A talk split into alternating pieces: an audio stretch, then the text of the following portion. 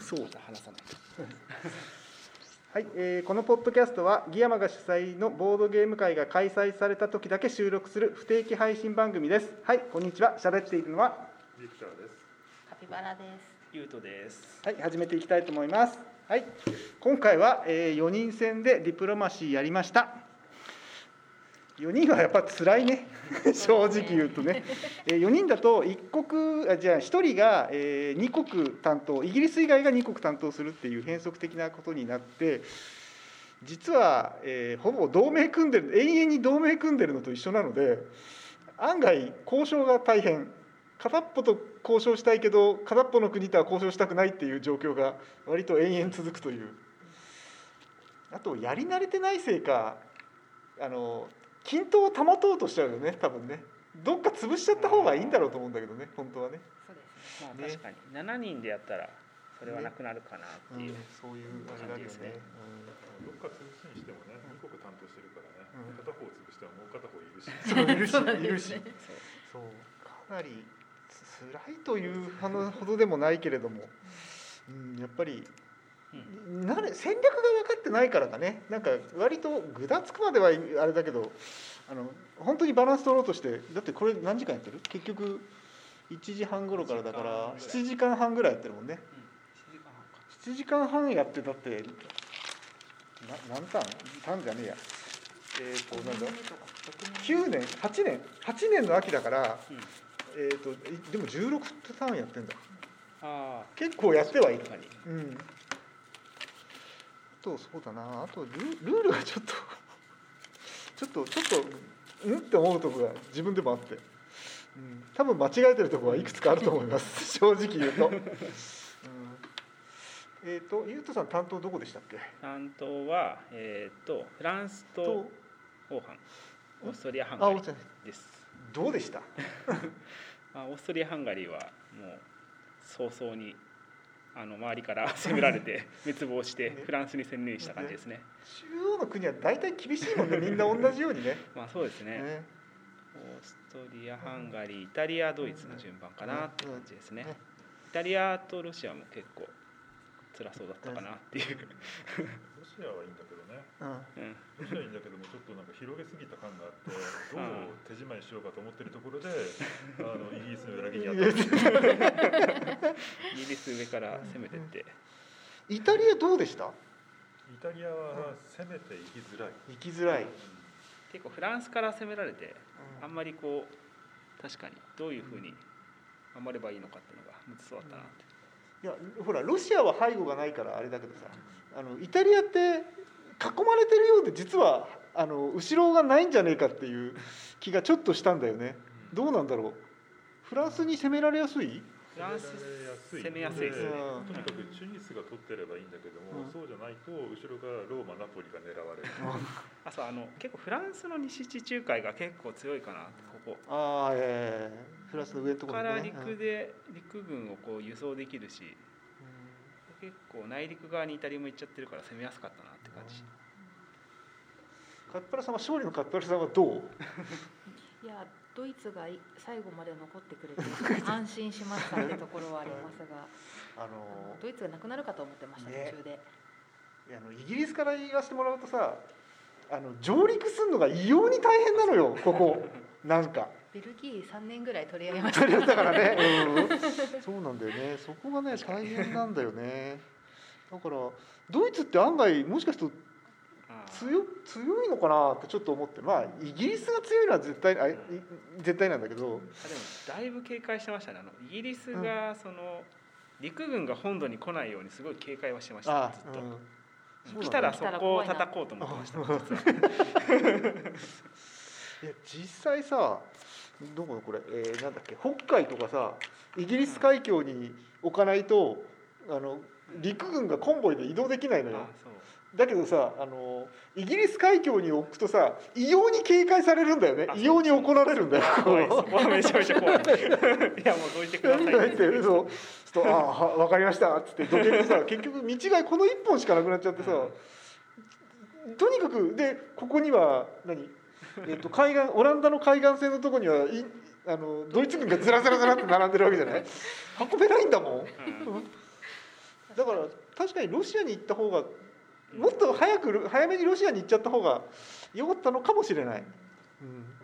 早めにロシアに行ってればオーストリアハンガリーがもしかしたらもうちょっと生き延びたかも。あしれないそうね、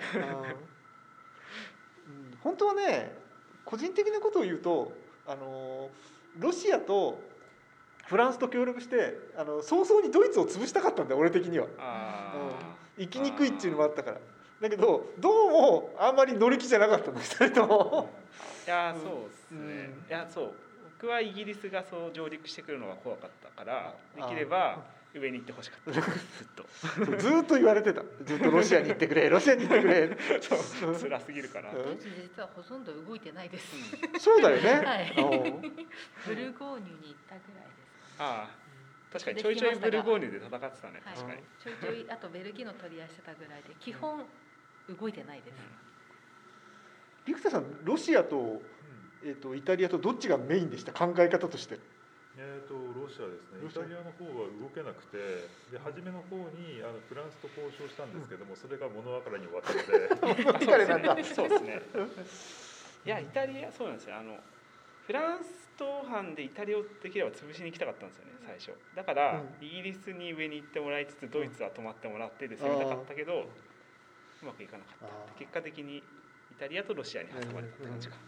あトルコいやあのーそのロシアを攻めろ攻めろってずっと言われてたんだけど それであのそうなんだけどなんかねいまいちね陸田さんがねどっちに行くのかがねなんかねはっきりしないのよ。あだからねななんだろうな交渉がねなんかふやふやっとしてて怖かったんだよねなんかね、うん。多分こその中央が動いてから決めようと思ってたんだろうなとは思ったんだけどちょっと私かなり蚊帳の外だったからかなり出遅れてしまって、うん。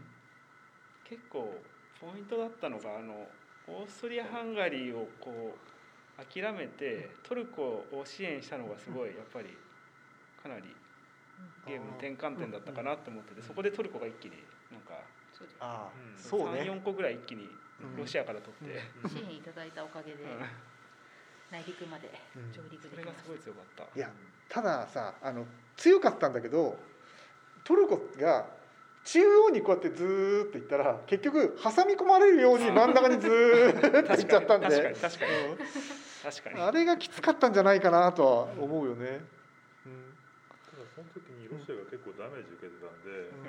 なんかロシア挟み込んでるはずのロシアとイタリアがともに弱体化している、確かにあのイタリアはフランスから攻められてでロシアはイギリスから攻められて、うん。ね、確かに。だって後ろガラガラ焼きだったもんねロシアなんかねずーっとね。そうそう。だからちゃんとここでね、うん。あの交渉したはずなのに、た。裏切り。いやそれでもね俺ずいぶん待ったんだよあれ。うんなんかずいぶん俺ここでごちゃごちゃしてたもん。ここでっていうかいあのいイギリスのこの何島のところでごちゃごちゃしてたからもう少し早く行けたなとは思ったんだよな。うん。やっぱりでもやっぱ肝はあのロシアが崩れたとこだよね、うんゲ確かに。ームとしてはね。多分そこはかなりうん大きかった。そうだからけど多分あそこでそのオーストリア・ハンガリーがうん。ロシアに取られてたら多分ロシアが一気に伸びてた気がするから、ねまだ、うん、お持ちこたえられなかったと思う。本当に。そう。うん。なんかそこでさすがにちょっと厳しいかなって。思って、そんな取るつもりはなかったんだよね。あ なるーほど。だから本当はもうもう少し味方を集めてあのだから極端な話2-2になっちゃった方がもしかしたらゲームとしてはすっきり進んだのかもしれないとはちょっと思う。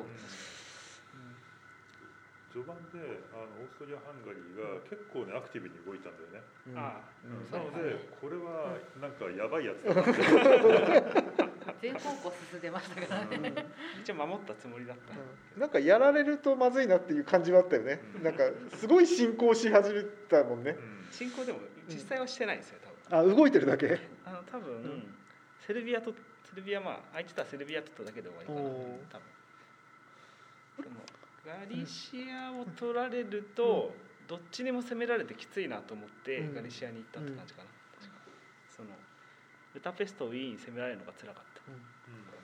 それがねでもねこっちは脅威だった。なるほど。ここにいたのが脅威で、うん。これは敵にするしかないなと、なるほど。やっぱりそうねオーストリアハンガリーが大きくなるとやっぱりロシアには恐怖だよね、うん。単純にね。うんうんでもロシアとオーストリアハンガリーってロシアじゃねえやドイツとオーストリアハンガリーって同盟結んでた？いや攻められてました。単純に攻められてあ攻められてたっていうか何も。同盟も結んで。ちょっと離れてたんで。そうですね。うん。あ離れてるんだっけちょっと。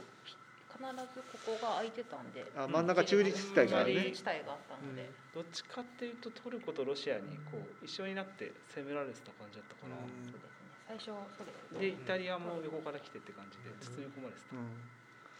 そうねこれでも、うん、7人でやりたいねでもね本当にね。あーうんとこ。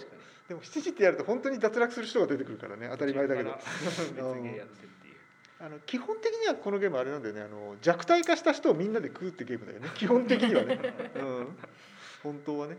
だから分割するときにこのここのサプライセンターこの補給基地はもらうけどここはあげるねって言ってこにう交渉しながらみんなああれしていくとこう後ろの壁ができてってこう多分ゲームが進行していくんだけど今回みたいにこう中央突破だみたいなことすると他のやつが中央突破だってこう交互にこう交互に弱体していっちゃうから、まあ、ゲームとしては長引くかなという。でもこれどのぐらいで回るんだろう？10, 10何ターンみたいだよね？いろいろ調べると。1314ターンぐらい14ターンですか14年？ああだからまだまだ確かにかかる感じはあるはず。このまま行ったらどうなってたんですかね、えっとねどうだろわかうんないですね俺ねこのドイツが死なないんだよね。